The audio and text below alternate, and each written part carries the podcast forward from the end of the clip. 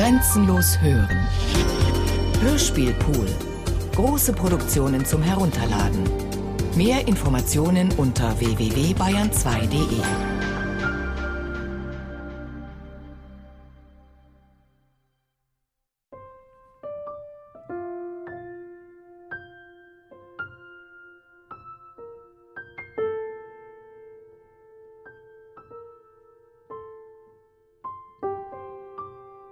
Jugend in Deutschland von Ernst Toller.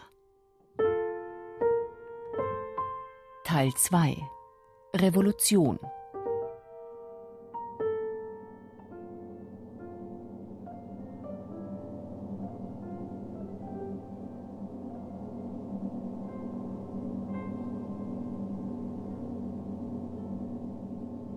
Haben wir nicht, als im Feld der Tod unser Kamerad war, im Hagel der Schrapnells und unterm Licht der Sterne geschworen, dass der Krieg nur einen Sinn haben kann, den Aufbruch der Jugend.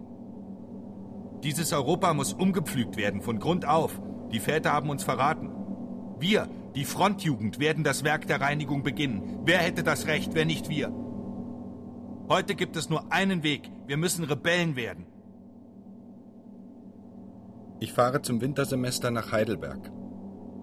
Hier begegne ich Freunden junge Menschen, die begriffen haben, dass die große Zeit eine elend kleine Zeit ist.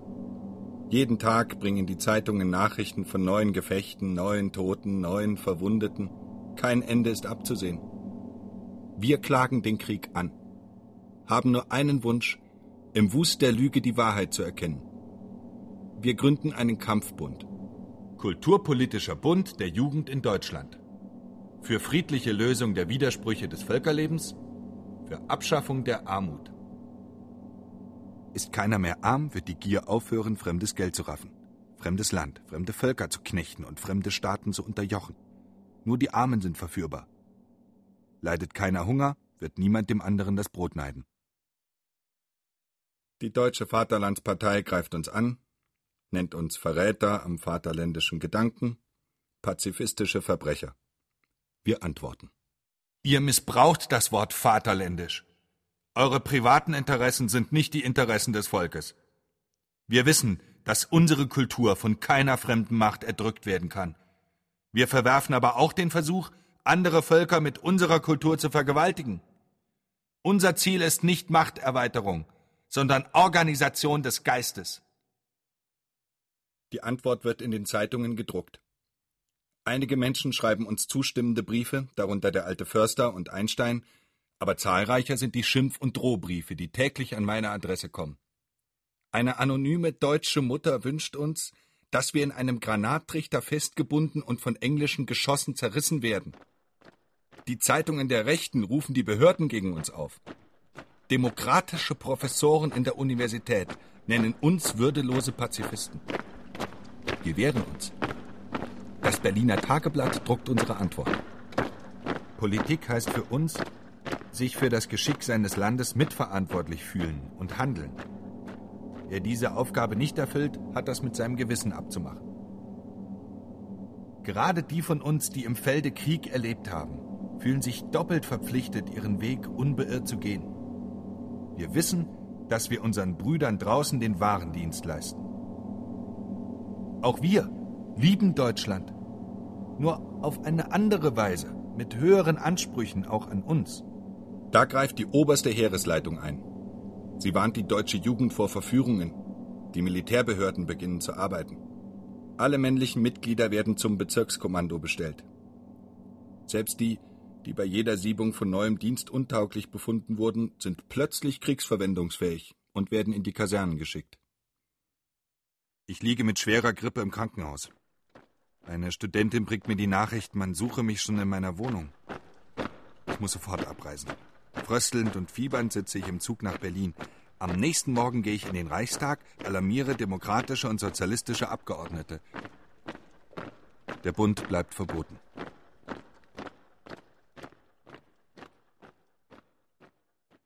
Ich hatte erkannt, dass der Krieg das Verhängnis Europas, die Pest der Menschheit, die Schande unseres Jahrhunderts ist. Ich lese Bücher, die Denkschriften Fürst Lichnowskis und Wilhelm Mühlers, Lese, dass die kaiserliche Regierung das Volk betrügt. Sie ist nicht unschuldig am Ausbruch des Krieges. Lese, dass die kaiserliche Regierung das Volk weiter betrügt. Sie ist mitschuldig an der Fortdauer des Krieges. Die Regierung hat es nicht verhindert, dass die österreichische Monarchie den Krieg gegen Serbien entfesselte. Die Regierung hat die Neutralität Belgiens verletzt, obwohl sie damit ihr Wort brach und wusste, dass dem Einbruch in Belgien die englische Kriegserklärung folgen würde. In diesem Krieg verteidigt sich nicht das deutsche Volk. Die deutschen Stahlmagnaten wollen die Erzgruben von Belgien, Longwy und Brière erobern. Die Kriegsziele der alldeutschen Imperialisten verhindern den Friedensschluss. Die Politiker belügen sich selbst und belügen die Bürger. Sie nennen ihre Interessen Ideale. Für diese Ideale, für Gold, für Land, für Erz, für Öl, für lauter tote Dinge, sterben, hungern, verzweifeln die Menschen überall in Europa. Die Frage der Kriegsschuld verblasst vor der Schuld des Kapitalismus. Die Arbeiterbewegung und ihre Ziele waren mir fremd bisher. Auf der Schule hatte man uns gelehrt, dass die Sozialisten den Staat zerstören, dass ihre Führer Schurken seien, die sich bereichern wollen. Jetzt lerne ich einen Arbeiterführer kennen, Kurt Eisner. Ich gehe in München in seine Versammlungen. Schon in den ersten Tagen des Krieges bekannte er sich als Kriegsgegner. Die Militärbehörden verfolgten ihn und erstickten seine Stimme. Der eigenen Partei war der lästig. Er ließ sich nicht beirren. Als sich eine kleine Gruppe, später die Unabhängigen genannt, von der Sozialdemokratischen Partei trennte, schloss er sich ihr an und wirkte in München weiter. In Kiel streiken Zehntausende von Munitionsarbeitern. Ihre Losung heißt Friede, ohne Annexionen und Kontributionen, den Völkern freies Selbstbestimmungsrecht. Eines Morgens ist auch der Streik in München da. Die Krupparbeiter verlassen als Erste die Betriebe. Keine Drohung kann sie einschüchtern. Sie kämpfen nicht um Lohnerhöhung. Sie kämpfen nicht einmal für sich, denn sie sind versorgt, bevorzugt, vom Kriegsdienst befreit. Sie kämpfen für ihre Brüder im Feld. Ein Streikkomitee wird gebildet. Eisner gehört ihm an. Ich gehe in die Streikversammlungen, ich möchte helfen. In der Nacht lässt die Polizei alle Mitglieder des Streikkomitees verhaften. Wir müssen die Stadt aufklären. Es muss ein Flugblatt verteilt werden. Rasch entwerfe ich einen Aufruf. Einige Stunden später wird er in Tausenden von Exemplaren auf den Straßen Münchens verteilt. Achtlos stecke ich den Entwurf, anstatt ihn zu verbrennen, in meine Manteltasche. Am nächsten Morgen versammeln sich 50.000 Arbeiter auf der Theresienwiese. Machtlos sieht die Polizei dem Aufmarsch zu. Machtlos hören sie unsere Reden an. Tagelang währt der Streik, bis sich die rechtssozialistischen Parlamentarier der Führung bemächtigen. Sie haben dem Kriegsminister versprochen, den Streik abzuwürgen. Der Führer der Rechtssozialisten, Auer, beschwichtigt die unzufriedenen Arbeiter, er verbürge sich für die Erfüllung ihrer Forderungen. Mittags sitze ich in meiner Pension beim Essen, als zwei Herren eintreten und mir einen Revolver vor die Nase halten. Ich bin verhaftet. Die Herren legen mir Handschellen an. In der Artilleriekaserne werde ich in einen Holzverschlag gesperrt. Nach einer Weile führt man mich in die Bekleidungskammer. Ein Soldat wirft mir schmutzige Uniformstücke hin. Anziehen! Ich bin Kriegsbeschädigter. Ich bin entlassen. Sie sind wieder einberufen. Anziehen! Ohne ärztliche Untersuchung kann niemand eingezogen werden. Mit Gewalt werde ich eingekleidet. Die Militärhosen und Stiefel üben eine magische Wirkung aus. Wo sind die Tressen? Ich bin Unteroffizier. Viele Stunden werde ich vernommen. Der Kriegsgerichtsrat glaubt, ein Netz geheimer Verschwörung spanne sich über Deutschland.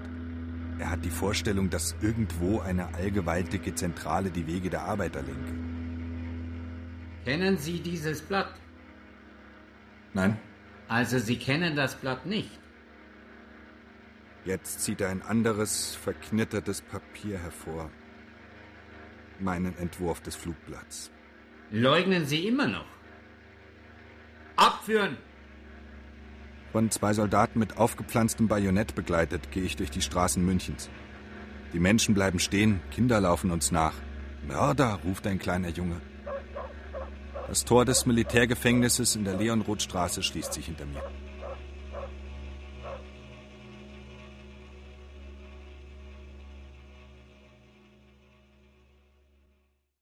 Ich nutze die Zeit und lese Werke von Marx, Engels, Luxemburg, Ferdinand Lassalle, Michael Bakunin, Franz Mehring. Der Blick schärft sich für die soziale Struktur der Gesellschaft, für die Bedingtheit des Krieges, für die fürchterliche Lüge des Gesetzes, das allen erlaubt zu verhungern und wenigen gestattet, sich zu bereichern für die Beziehungen zwischen Kapital und Arbeit. Das Gefängnis ist mit Deserteuren überfüllt. Die Zellen sind verschmutzt und verwanzt. Um Platz für neue Gefangene zu schaffen, stellt man die Soldaten vor die Wahl, sich für die Front oder fürs Zuchthaus zu entscheiden. Galt Frontdienst bisher als Ehrendienst, jetzt wird er dem Zuchthaus gleichgestellt. Jeden Tag werde ich von neuem vernommen. Am Ende liest der Schreiber mir ein Protokoll vor. Was ich sagte, ist entstellt und verzerrt. Ich weigere mich, es zu unterschreiben. Der Kriegsgerichtsrat lässt mich stramm stehen. Ich gebe Ihnen den militärischen Befehl, das Protokoll zu unterschreiben. Ich rühre mich nicht. Ich werde Sie mit Wasser und Brot und Dunkelarrest bestrafen. Ich schweige. Gut. Wenn Sie nicht unterschreiben, werde ich für die Richtigkeit zeichnen.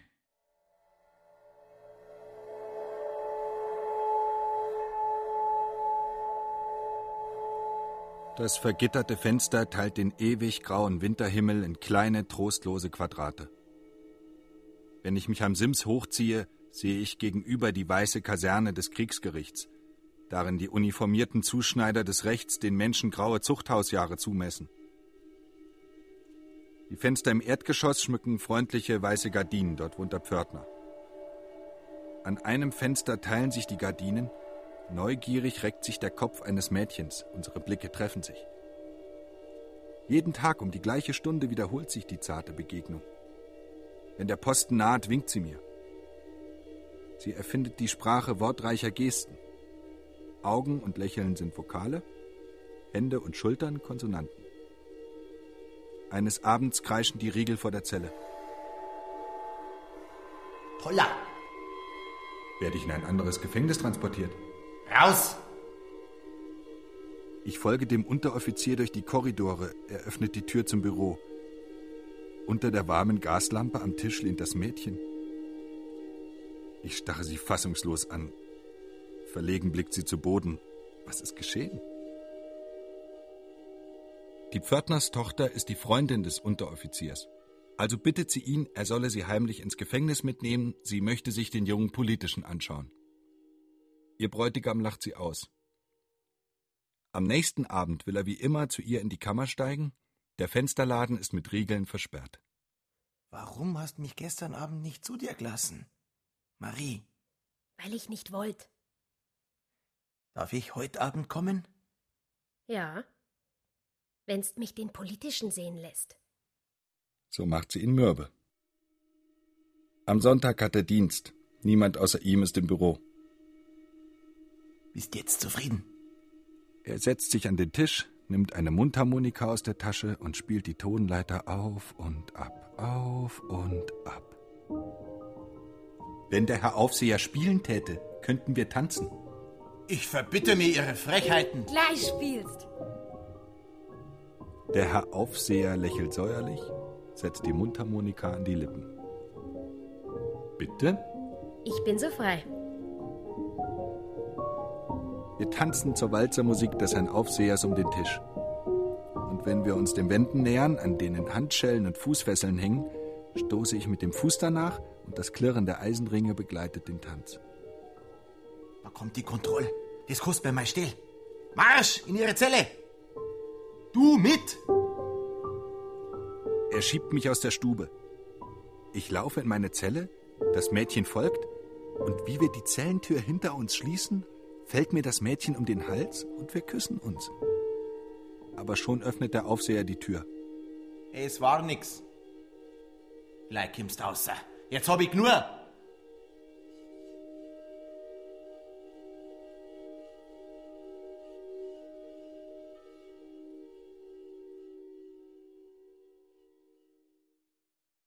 Einige Tage später werde ich zum Ersatzbataillon nach Neu-Ulm entlassen.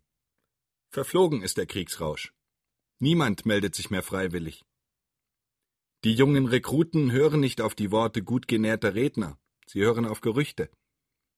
An der Front sollen Regimenter gemeutert haben. Österreich werde auch nicht mehr lange mittun. Schon weigern sich Soldaten ins Feld zu fahren. Der Hunger geht um in Deutschland. Professoren beweisen, dass Kleie denselben Nährwert habe wie Mehl, sacharingesüßte Marmelade bekömmlicher sei als Butter. Wenn wir die Kaserne verlassen, stehen Haufen von bettelnden, ausgemergelten Kindern vorm Tor, froh ein Stück Brot zu ergattern. Der Feldwebel verlangt nach mir. Sie haben sich sofort transportfähig zu machen. Sie werden laut Befehl der psychiatrischen Klinik in München überwiesen. Meine Mutter konnte nicht fassen, dass ihr Sohn wegen Landesverrats angeklagt war. Sie begriff nicht, wie ein Mensch aus bürgerlicher Familie sich dem Kampf der Arbeiter zuwenden konnte. Er muss krank sein, dachte sie. Ich will ihm helfen. Sie alarmiert die Hausärzte, sie schickt Atteste ans Gericht, ich sei schon als Kind nervös gewesen. Die Folge war diese psychiatrische Untersuchung. In der psychiatrischen Klinik nimmt mich ein mächtiger Wärter in Empfang. Nun wollen wir mal erst baden. Wir? Er schiebt mich in einen gekachelten Raum mit drei Wannen. In zwei Wannen liegen Menschen. Einer schreit spitz, der andere singt mit quäkender Stimme drei Takte, unaufhörlich, pausenlos. Ziehen Sie sich aus. Herr Wärter, ich habe schon gebadet, heute früh. Ich weiß schon. Ziehen Sie sich aus. Er glaubt mir nicht. Alles, was ich sage, hält er für den Trick eines Verrückten. Ich muss von hier fort, gleich. Zurück in die Kaserne oder meinethalben ins Gefängnis, nur hier nicht bleiben. Ich werde schreien, ich werde toben. Nein, dann bin ich verloren. Ich starre auf die Tür. Ein Sprung, ich bin gerettet. Da ist keine Klinke dran. Auch an der Tür im Korridor nicht. Ich bleibe eine Stunde im Bade und lasse mich dann in einen Saal führen, in dem 20 oder 30 Irre liegen. Ich muss mich in ein Bett legen. Ich beginne an meiner Vernunft zu zweifeln.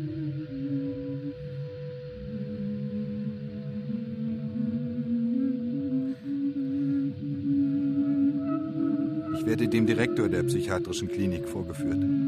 Wie können Sie es wagen, die berechtigten Machtansprüche Deutschlands zu leugnen? Dieser Krieg wird gewonnen. Deutschland braucht neuen Lebensraum. Belgien und die baltischen Provinzen. Sie sind schuld, dass Paris noch nicht erobert ist. Sie verhindern den Siegfrieden. Ich lerne, dass es zwei Arten Kranke gibt. Die harmlosen liegen in vergitterten, klinkenlosen Stuben und heißen irre. Die gefährlichen weisen nach, dass Hunger ein Volk erzieht und gründen, so wie der Direktor, Bünde zur Niederwerfung Englands. Sie dürfen die harmlosen einsperren. Wir sprechen zwei Sprachen, Herr Professor. Ich verstehe vielleicht Ihre Sprache, aber meine Worte sind Ihnen fremder denn Chinesisch. Nicht länger da behalten als notwendig.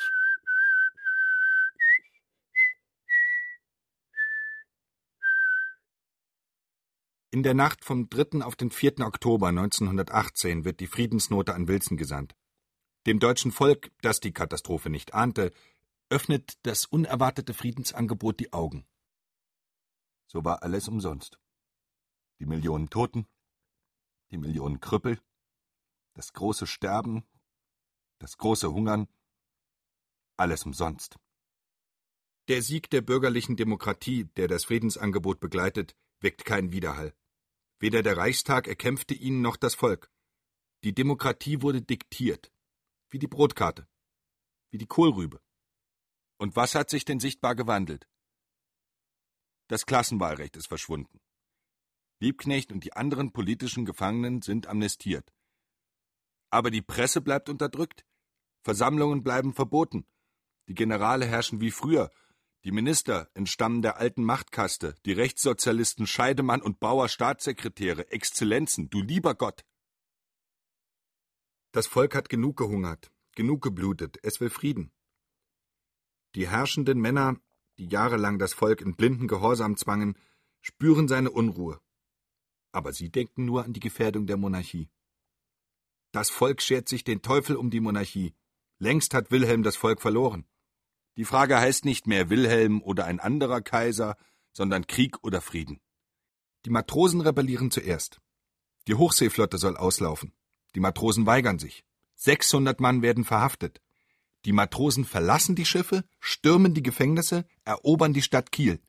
Die Werftarbeiter verbünden sich mit ihnen. Revolution in Deutschland. Ich liege im Haus meiner Mutter mit schwerer Grippe. Während der Arzt mit bedenklicher Miene das steigende Fieber beobachtet, bringt die Mutter die Nachricht der Revolution. Berlin, 9. November 1918. Die Berliner Arbeiter verließen die Betriebe. Von Osten, Süden, Norden zogen die Massen zum Zentrum der Stadt. Alte Männer, Frauen, die jahrelang an den Drehbänken der Munitionsfabriken gestanden haben, Kriegsinvaliden, Knaben, Fronturlauber, Kriegswitwen, Krüppel, Studenten, Bürger. Nicht Führer haben die Stunde des Aufbruchs bestimmt. Das Volk verbrüderte sich mit den Soldaten des Kaisers. Die kaiserliche Flagge wurde eingezogen, die rote Fahne gehisst. Vom Balkon des Schlosses verkündete Liebknecht die Deutsche Sozialistische Republik. Ich muss sofort nach Berlin.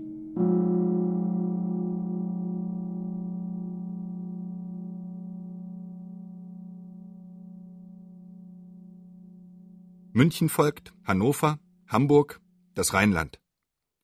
Die herrschenden Gewalten weichen ohne Kampf. Die Offiziere ergeben sich.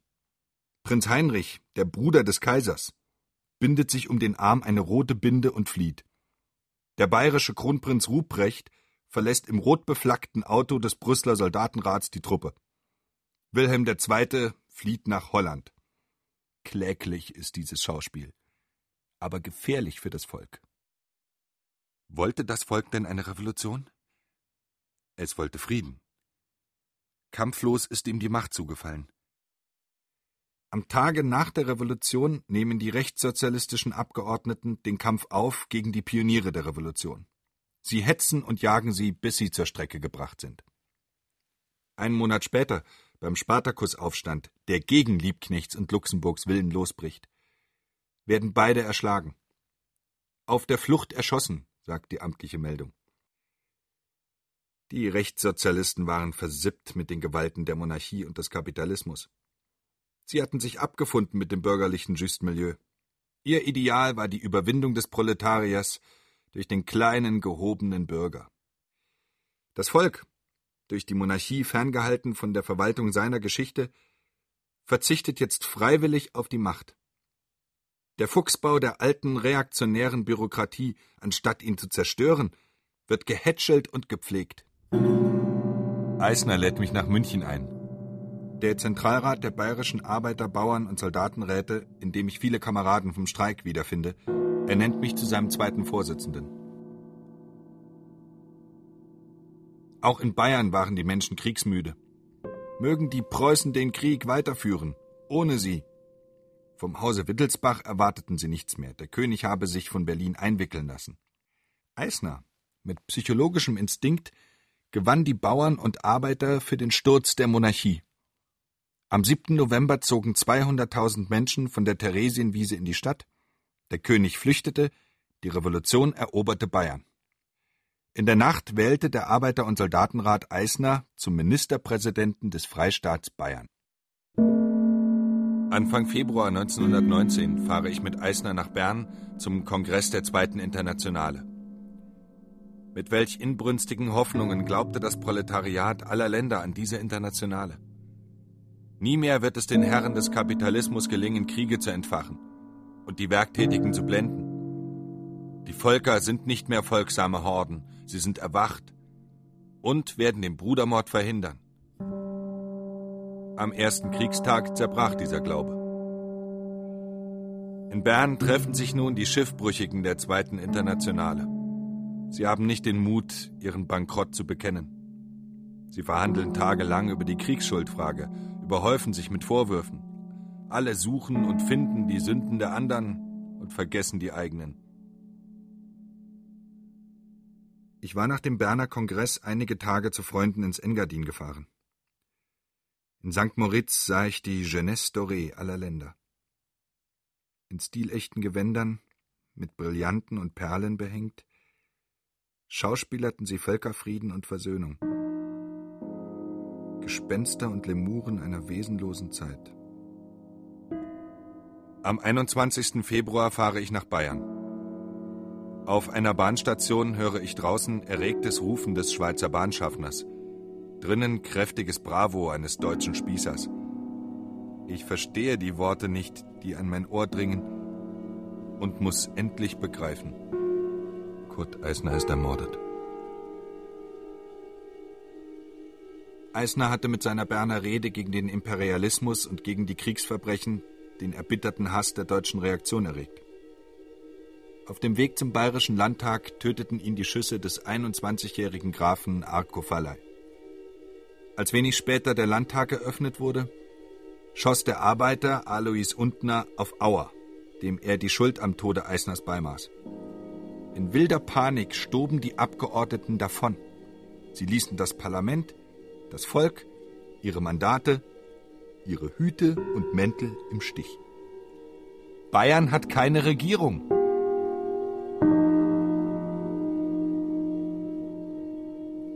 Eisner war ein Mann von anderem geistigen Format als Ebert, Scheidemann, Noske, Auer von der SPD. Sein politisches Ideal war die vollkommene Demokratie, die Rätedemokratie. Er verwarf die von den Rechtssozialisten befürwortete Staatsform der parlamentarischen Demokratie, die das Volk einmal an die Urne führt, um es dann für Jahre auszuschalten. Eines aber unterschied ihn besonders von allen anderen republikanischen Ministern. Sein Wille zur Tat. Sein Todesmut. Er wusste, dass ein Volk nur in täglicher Arbeit reift. Aber nicht, wenn eine Mauer zwischen Leben und Tat gesetzt ist. Das fühlte das Volk und darum glaubte es ihm. Die erregten Volksmassen fordern Rache für Eisner. Der Zentralrat der Arbeiter-, Bauern- und Soldatenräte übernimmt die provisorische Regierungsgewalt, er proklamiert den Generalstreik, er verhängt den Belagerungszustand über Bayern. Die Arbeiterschaft, von der sozialen Tatenlosigkeit der Republik enttäuscht, fordert, dass der politischen endlich die soziale Revolution folgt. Der Parlamentarismus habe versagt. Der Gedanke der Räterepublik gewinnt die Massen. Bis jetzt war die Kommunistische Partei ohnmächtig, ihr Einfluss gering. Jetzt werden ihre Parolen populär. Die Kommunistische Zentrale in Berlin schickt Eugen Levinet, der schon in der russischen Revolution 1905 kämpfte, nach München. In wenigen Wochen reorganisiert er die Partei und bestimmt entscheidend ihre politische Haltung.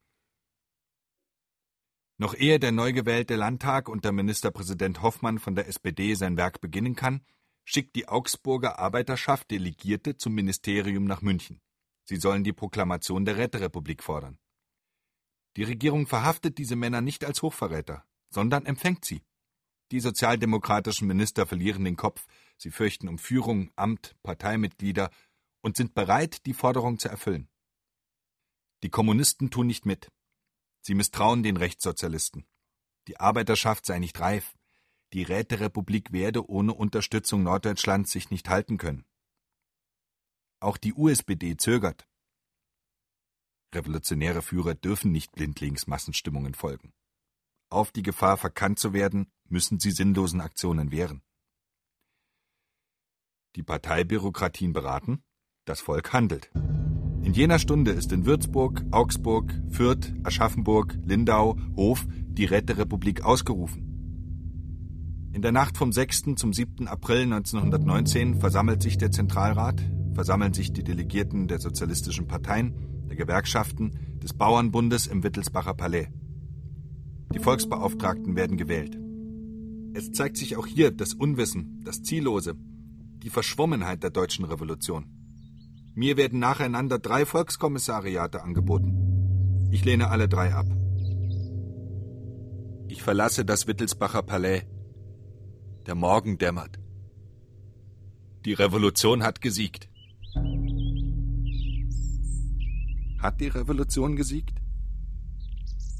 Diese Räterepublik ist ein tollkühner Handstreich verzweifelter Arbeitermassen, die verlorene deutsche Revolution zu retten. Was wird sie schaffen?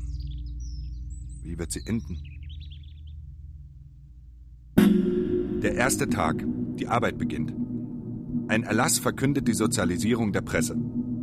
Ein anderer die Bewaffnung der Arbeiter und die Schaffung der Roten Armee. Ein dritter die Beschlagnahme von Wohnungen zur Linderung der Wohnungsnot. Ein vierter regelt die Lebensmittelversorgung. Ministerpräsident Hoffmann und die anderen Minister, die aus München geflohen sind, verlegen ihren Sitz nach Bamberg. Zum Schutz ihrer Gegenregierung berufen sie das Freikorps Epp. Seine weißen Truppen beherrschen Nordbayern. Der Vorsitzende des Zentralrats ist zurückgetreten. Ich werde zu seinem Nachfolger bestimmt. In den Vorzimmern des Zentralrats drängen sich die Menschen. Jeder glaubt, die Räterepublik sei geschaffen, um seine privaten Wünsche zu erfüllen. Eine Frau möchte sofort getraut werden. Ein Mann will, dass man seinen Hauswirt zwinge, ihm die Miete zu erlassen. Der Kommissar für Auswärtige Angelegenheiten, Dr. Lipp, waltet seines Amtes, er sendet staatsmännische Depeschen in die Welt, er telegrafiert an den Papst.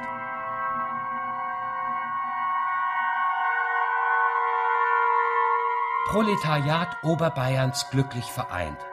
Sozialisten plus Unabhängige plus Kommunisten fest als Hammer zusammengeschlossen, mit Bauernbund einig. Liberales Bürgertum als Preußens Agent völlig entwaffnet. Bamberg Sitz des Flüchtlings Hoffmann, welcher aus meinem Ministerium den Abtrittsschlüssel mitgenommen hat. Die preußische Politik, deren Handlanger Hoffmann ist, geht dahin, uns vom Norden Berlin, Leipzig, Nürnberg abzuschneiden und uns gleichzeitig bei der Entente als Bluthunde und Plünderer zu verdächtigen. Dabei triefen die haarigen Gorillahände Gustav Noskes von Blut.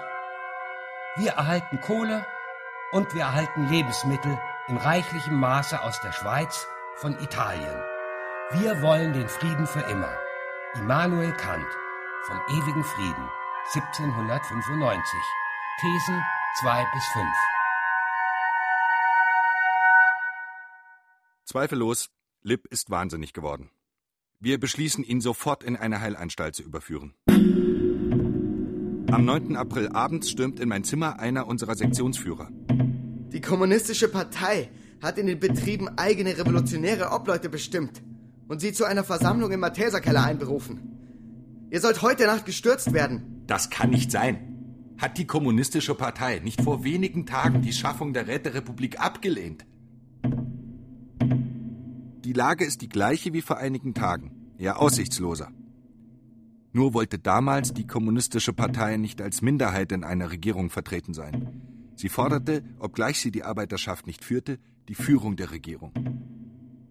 Diesen Machtanspruch hofft sie jetzt durchzusetzen. Wie ich in den Matheserkeller eintrete, höre ich Livines anklagen.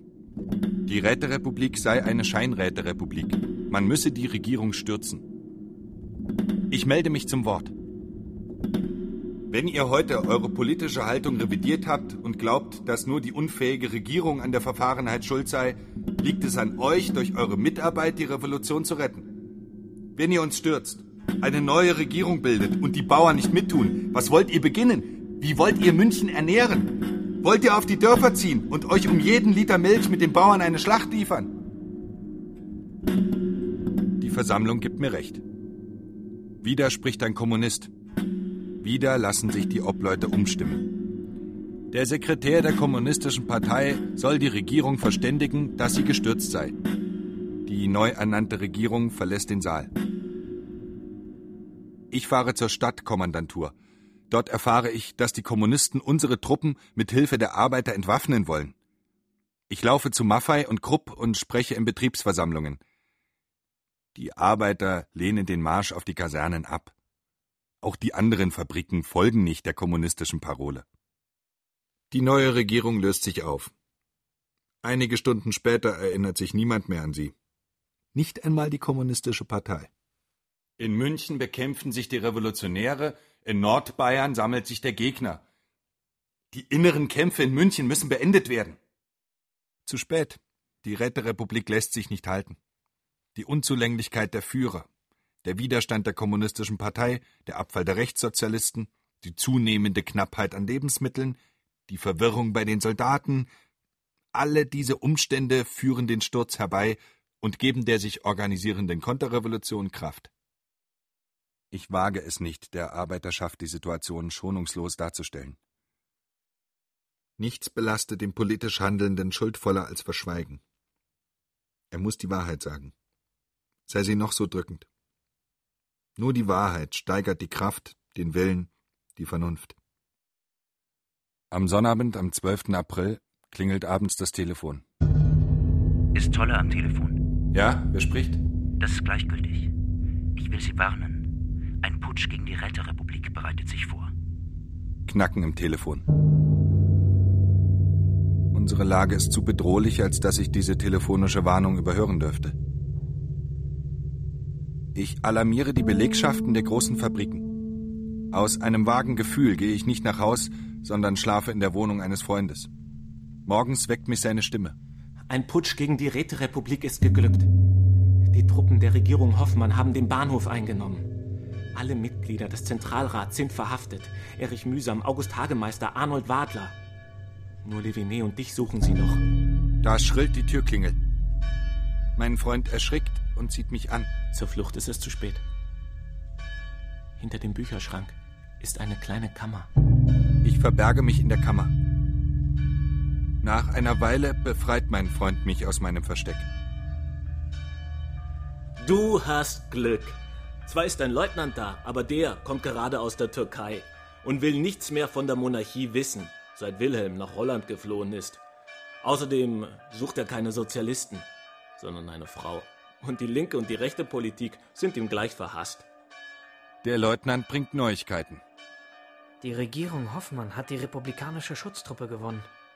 Die Soldaten haben nachts den Bahnhof und die Regierungsgebäude besetzt. Sie beherrschen die Stadt. Aber die Arbeiter wollen den Weißen nicht kampflos die Stadt lassen. Sie versammeln sich auf der Theresienwiese, die revolutionären Truppen schließen sich ihnen an, die Kämpfe beginnen. Die Arbeiter und Soldaten nehmen den Bahnhof im Sturm ein. Die weißen Truppen dampfen auf bereitstehenden Zügen davon. In diesen Stunden versammeln sich die Betriebsräte. Sie glauben, alle Mitglieder des alten Zentralrats seien verhaftet und wählen einen neuen Zentralrat. Die Kommunisten beherrschen ihn. Die zweite Räterepublik beginnt ihr Werk. Die erste populäre Handlung der Regierung ist die Beschlagnahme der gehamsterten Lebensmittel. Es bleibt bei der Beschlagnahme. Die bürgerlichen Zeitungen dürfen nicht mehr erscheinen. Die Betriebe arbeiten nicht. Der Generalstreik mit unbestimmter Dauer ist verkündet. Die Rote Garde übernimmt den Sicherheitsdienst der Stadt. Der Oberbefehl wird dem Kommunisten Egelhofer übertragen. In Bamberg hat die Regierung Hoffmann das bayerische Volk zu den Waffen gerufen und von der Reichsregierung in Weimar militärische Hilfe erbeten. Zwei Armeekorps rücken in Nordbayern ein. Am 15. April tönen plötzlich Sturmglocken. Niemand weiß, wer den Befehl gegeben hat. Gerüchte schwirren, in der Stadt sei von Bürgern ein Putsch angezettelt.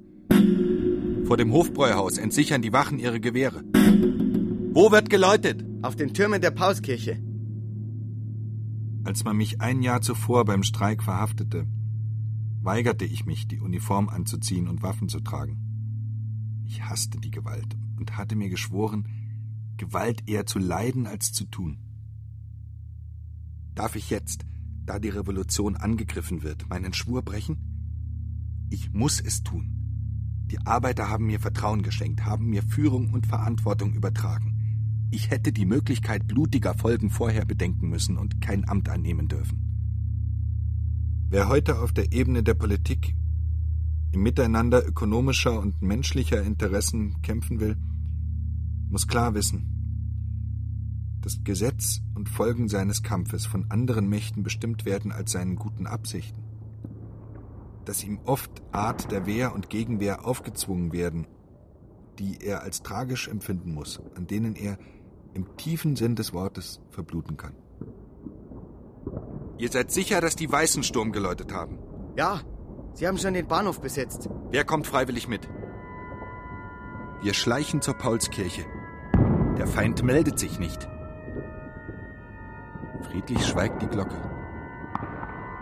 Wir klingeln den Küster heraus. Wer hat Ihnen den Befehl zum Sturmläuten gegeben? Dies, wen ihr wisst. Du Hund, du hast mit den Weißen. Was mit den Weißen? Woher soll ich denn jeden damischen Spartakisten kennen? Die Sektion Sendling hat den Befehl zum Leiten gegeben. Im Sektionslokal der Kommunistischen Partei Sendling sagt man uns, der Befehl sei von der Stadtkommandantur gekommen. Die Weißen marschierten gegen München. Die Arbeiter zögen ihnen entgegen. Auf der Straße halten wir ein Lastauto an. Karlsfeld erreichen wir Münchner Arbeiter und Soldaten, die spontan, ohne militärische Leitung, die weißen Truppen zur Umkehr gezwungen haben. Im Karlsfelder Gasthaus sind die Vertrauensleute der Arbeiter versammelt. Der Toller soll die Führung übernehmen. Von einem Geschütz? Na, vom Heer. Einer muss es ein Kohlrabi hier halten, sonst gibt's einen Saustall. Und wenn's nichts davon verstehst, dann wirst du das lernen. Hauptsache ist, wir kennen die. Ich weiß nichts zu erwidern. Welche Gründe konnten auch dieses törichte, rührende Vertrauen von Männern, die gerade eine militärisch geführte Truppe besiegt hatten, erschüttern? So werde ich Heerführer. Ein Generalstab wird gebildet, die Arbeiter werden in Bataillone gegliedert, Stellungen vor Dachau bezogen, der Feind hält Dachau besetzt. Aus München kommt Verstärkung. 500 Arbeiter aus der Fabrik von Maffei, bewaffnet und militärisch gegliedert. Vom Kriegskommissar Egelhofer wird mir ein Befehl überbracht. Dachau ist sofort mit Artillerie zu bombardieren und zu stürmen. Ich zögere, diesen Befehl zu befolgen. Die Dachauer Bauern stehen auf unserer Seite. Wir müssen unnütze Zerstörung vermeiden, unsere Kräfte organisieren. Wir stellen den Weißen bis zum Nachmittag ein Ultimatum. Zurückführung der weißen Truppen bis hinter die Donaulinie. Freilassung der am 13. April entführten Mitglieder des Zentralrats. Aufhebung der Hungerblockade gegen München. Nach zwei Stunden hören wir, dass die Bamberger Regierung unsere Bedingungen angenommen habe. Allerdings würden sich die weißen Truppen nur bis Pfaffenhofen zurückziehen. Die Regierung wolle den Stützpunkt diesseits der Donau nicht aufgeben. Nachmittags um 4 Uhr krachen Geschütze. Haben die Weißen die Vereinbarung gebrochen?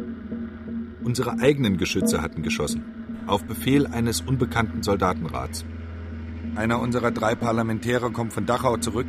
Der Kommandant habe ihm gedroht, die beiden anderen an die Wand zu stellen, da die Rote Armee durch den Bruch des Waffenstillstands ehrlos gehandelt hätte. Ich trage als Führer der Truppen die Verantwortung für das Leben unserer Leute. Ich entschließe mich, im Auto nach Dachau zu fahren und selbst den Vorfall zu klären. Das Auto erreicht unsere vorderste Linie. Ich sehe keine Soldaten. Wir fahren weiter. Plötzlich wird das Auto von Maschinengewehr und Infanteriefeuer bestrichen. Ich sehe unsere Truppen in Schützenlinien vormarschieren. Wer hat den Befehl gegeben? Auf den Gedanken, dass der Vormarsch das Werk eines Provokateurs war, komme ich nicht. Erst später erfahre ich, dass der Soldatenrat Wimmer, der bei der Einnahme Münchens mit den weißen Truppen einzog, eigenmächtig, um Verwirrung zu schaffen, Kanonade und Angriff befahl. Was soll ich tun? Mitten im Gefecht den Rückzugsbefehl geben ist nicht möglich. Jetzt heißt es, die vormarschierenden Truppen unterstützen. Ich fahre zurück, schicke Reserven den Kämpfenden nach und schließe mich einem Trupp an. Das Feuer von drüben verstärkt sich. Meine Gruppe zaudert, sie verlangt Artillerie zur Unterstützung. Ich weigere mich, den Befehl zu erteilen. Springe mit ein paar Freiwilligen vor, die anderen folgen. Wir erreichen unsere Infanterie, wir stürmen Dachau. Unsere Truppen besetzen die Stadt. Die Weißen ziehen sich bis nach Pfaffenhofen zurück. Egelhofer sendet einen Kurier.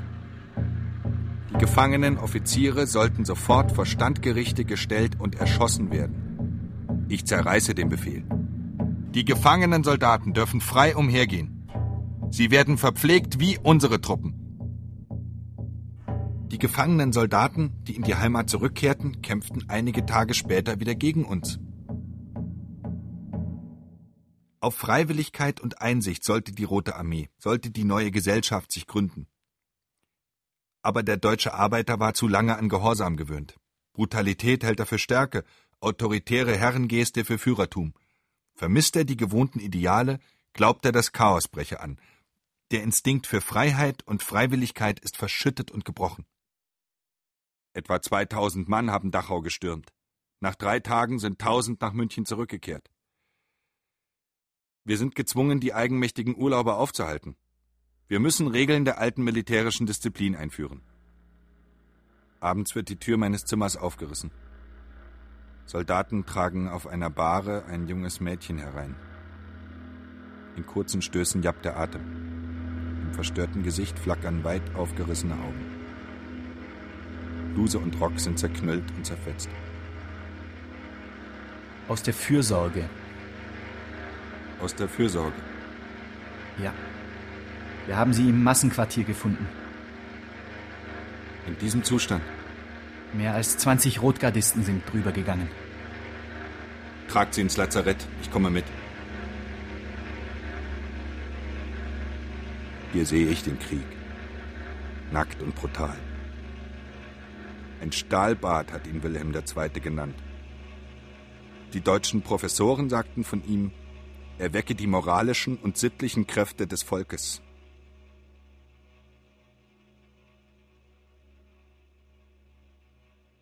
Die militärische Niederlage hat die Bamberger Regierung moralisch geschwächt. Wir dürfen den weißen Truppen keine Zeit lassen, sich zu sammeln. Wir sind stark genug, sie über die Donau zurückzudrängen. Die Lebensmittelversorgung in München stockt. Wir können mit unserem Vormarsch die Hollerau besetzen, deren Bauern uns freundlich gesinnt sind. Der Vormarsch wird vom Münchner Generalstab verboten. Vom Kriegsministerium kommt ein Plan, der mich an die Depeschen des Herrn Lipp erinnert. Die roten Truppen werden nach München zurückgenommen. Ein Kordon von etwa 150 Mann wird die Stadt ringsum bewachen. Diese Wachen sind untereinander und mit dem Kriegsministerium telefonisch verbunden. Wenn eine Wache den Feind sichtet, unterrichtet sie das Kriegsministerium. Das Kriegsministerium alarmiert die Arbeiter. Vor den Toren Münchens werden wir die Entscheidungsschlacht austragen. Ausgeheckt ist dieser Plan von einem früheren Pionier namens Hofer. Nach dem Zusammenbruch wird bekannt, dass er als Spitzel im Dienst der weißen Generale arbeitete. Die Folgen des zehntägigen Generalstreiks zeigen sich. Kohle fehlt, Geld fehlt, die Lebensmittel werden knapp. Wie immer in der deutschen Revolution bleiben die großzügigen sozialistischen Wirtschaftspläne Papier. Die Unzufriedenheit der Arbeiter wächst. Die Widersprüche innerhalb der Regierung bleiben ihnen nicht verborgen. München ist von konterrevolutionären Truppen zerniert. Wir stützen uns längst nicht mehr auf Oberbayern. Die bayerischen, württembergischen und preußischen Regimenter marschieren von allen Seiten gegen München. Etwa 100.000 Soldaten sind gegen München aufgeboten. Wir verfügen über wenige tausend. Das ist die Frage. Sollen wir die militärische Entscheidung herbeiführen oder dem Kampf ausweichen? Sollen wir zwei Schritte zurückgehen, um später, gesammelter und reifer, einen Schritt vorwärts gehen zu können? Solange der Gegner nicht weiß, wie schwach wir sind, solange wir noch einen Schein von Macht besitzen, müssen wir für die Arbeiterschaft retten, was zu retten ist. Auch die Kommunisten wissen, dass unsere Lage unhaltbar ist. Aber sie dringen auf militärische Entscheidung. Jede Verhandlung mit der Bamberger Regierung ist Verrat. Durch die Niederlage wird das Proletariat reifer und aktiver. Ich trete von meinem Amt als Truppenkommandant zurück. Ich kann es nicht mehr verantworten, mit dem Vollzugsrat und dem Generalstab, deren Politik ich verwerfe, zusammenzuarbeiten.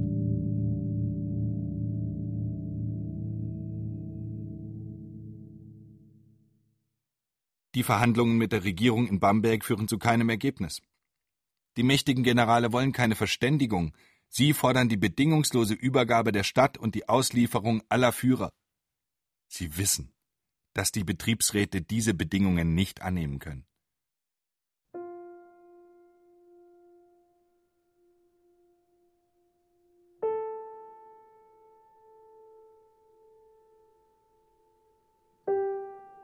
Menschenleer sind die Straßen der Stadt am 30. April.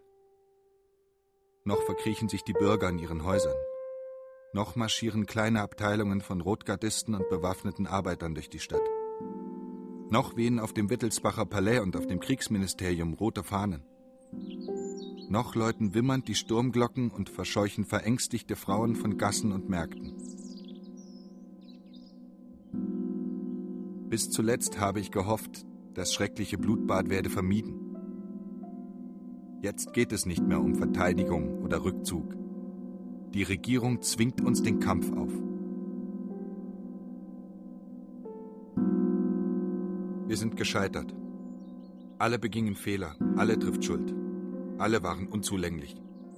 Die Kommunisten ebenso wie die Unabhängigen. Unser Einsatz war vergebens, das Opfer nutzlos. Die Arbeiter vertrauten uns. Wie können wir uns jetzt vor ihnen verantworten? Ich gehe ins Kriegsministerium. Man wird mir erlauben, als Soldat nach Dachau zurückzukehren. Übernächtig, mit eingefallenem Gesicht sitzt Egelhofer im Arbeitszimmer des Kriegsministers. Soldaten kommen und gehen, immer neue Hiobsposten. Du kommst nicht mehr durch nach Dachau.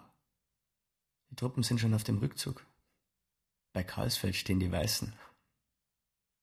Sämtliche Außenstellungen der Roten Armee sind zusammengebrochen. In den Dörfern werden die Rotgardisten von Bauern entwaffnet, verprügelt, erschossen. Abends versammeln sich die Betriebsräte zum letzten Mal. Ihre Macht ist dahin. Die Arbeiterschaft zerfallen. Die Rote Armee in Auflösung. Sie fordern das Proletariat Münchens auf, die Waffen niederzulegen, schweigend den Einmarsch der Weißen hinzunehmen. Da stürzt ein Mann aufs Podium. Im Luitpold-Gymnasium sind neun Gefangene erschossen worden, Bürger der Stadt München. Hunderte von Menschen auf unserer Seite werden dafür büßen. Ich laufe ins Luitpold-Gymnasium. Die Besatzung hat es schon verlassen. Ein paar junge Burschen finde ich. Hinter einer verschlossenen Türe höre ich Schreie. Wo ist der Schlüssel zur Tür? Niemand weiß es. Wir schlagen die Tür ein. Drinnen in den Winkeln hocken sechs Menschen in Todesangst. Wir sind hier, um euch zu befreien. Wen hat man da gefangen gesetzt? Keine Führer der Konterrevolution.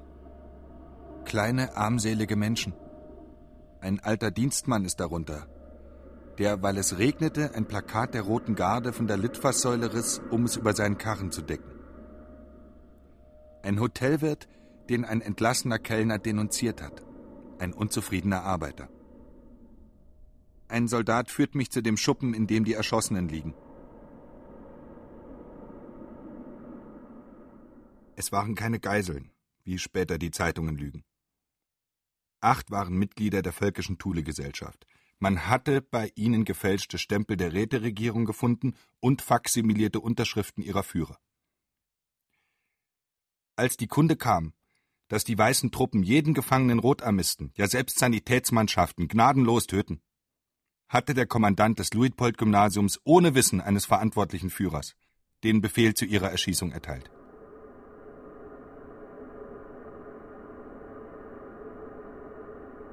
Ich zünde ein Streichholz an und sehe im trüben, flackernden Licht die unheimlichen Gestalten. Ich denke an den Hexenkessel im Priesterwald, an die zahllos Hingemordeten Europas. Wann werden die Menschen aufhören, einander zu jagen, zu quälen, zu martern, zu morden? Aus einem anderen Schuppen blinkt ein Lichtschein. Zwischen Proviantsäcken und Kisten sitzt unser Dachauer Zahlmeister hinter seinen Büchern. Ich bringe die Bücher in Ordnung. Die Weißen sollen uns nicht vorwerfen, dass wir Revolutionäre die Bücher unordentlich führen. Wenn dich die Weißen hier finden, wirst du an die Wand gestellt. Übernimmst du die Verantwortung, wenn ich gehe? Traurig sieht er die nicht abgeschlossenen Konten.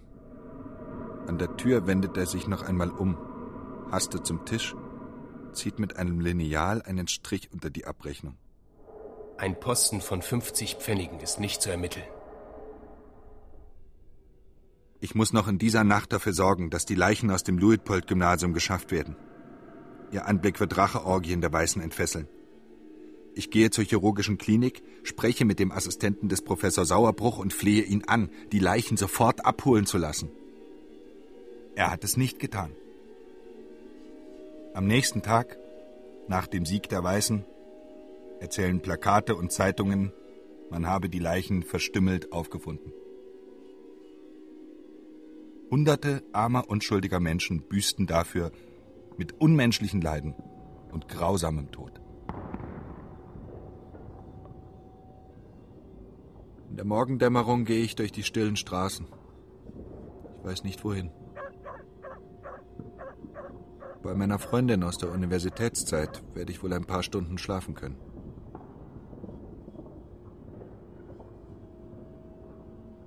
Heute ist der 1. Mai.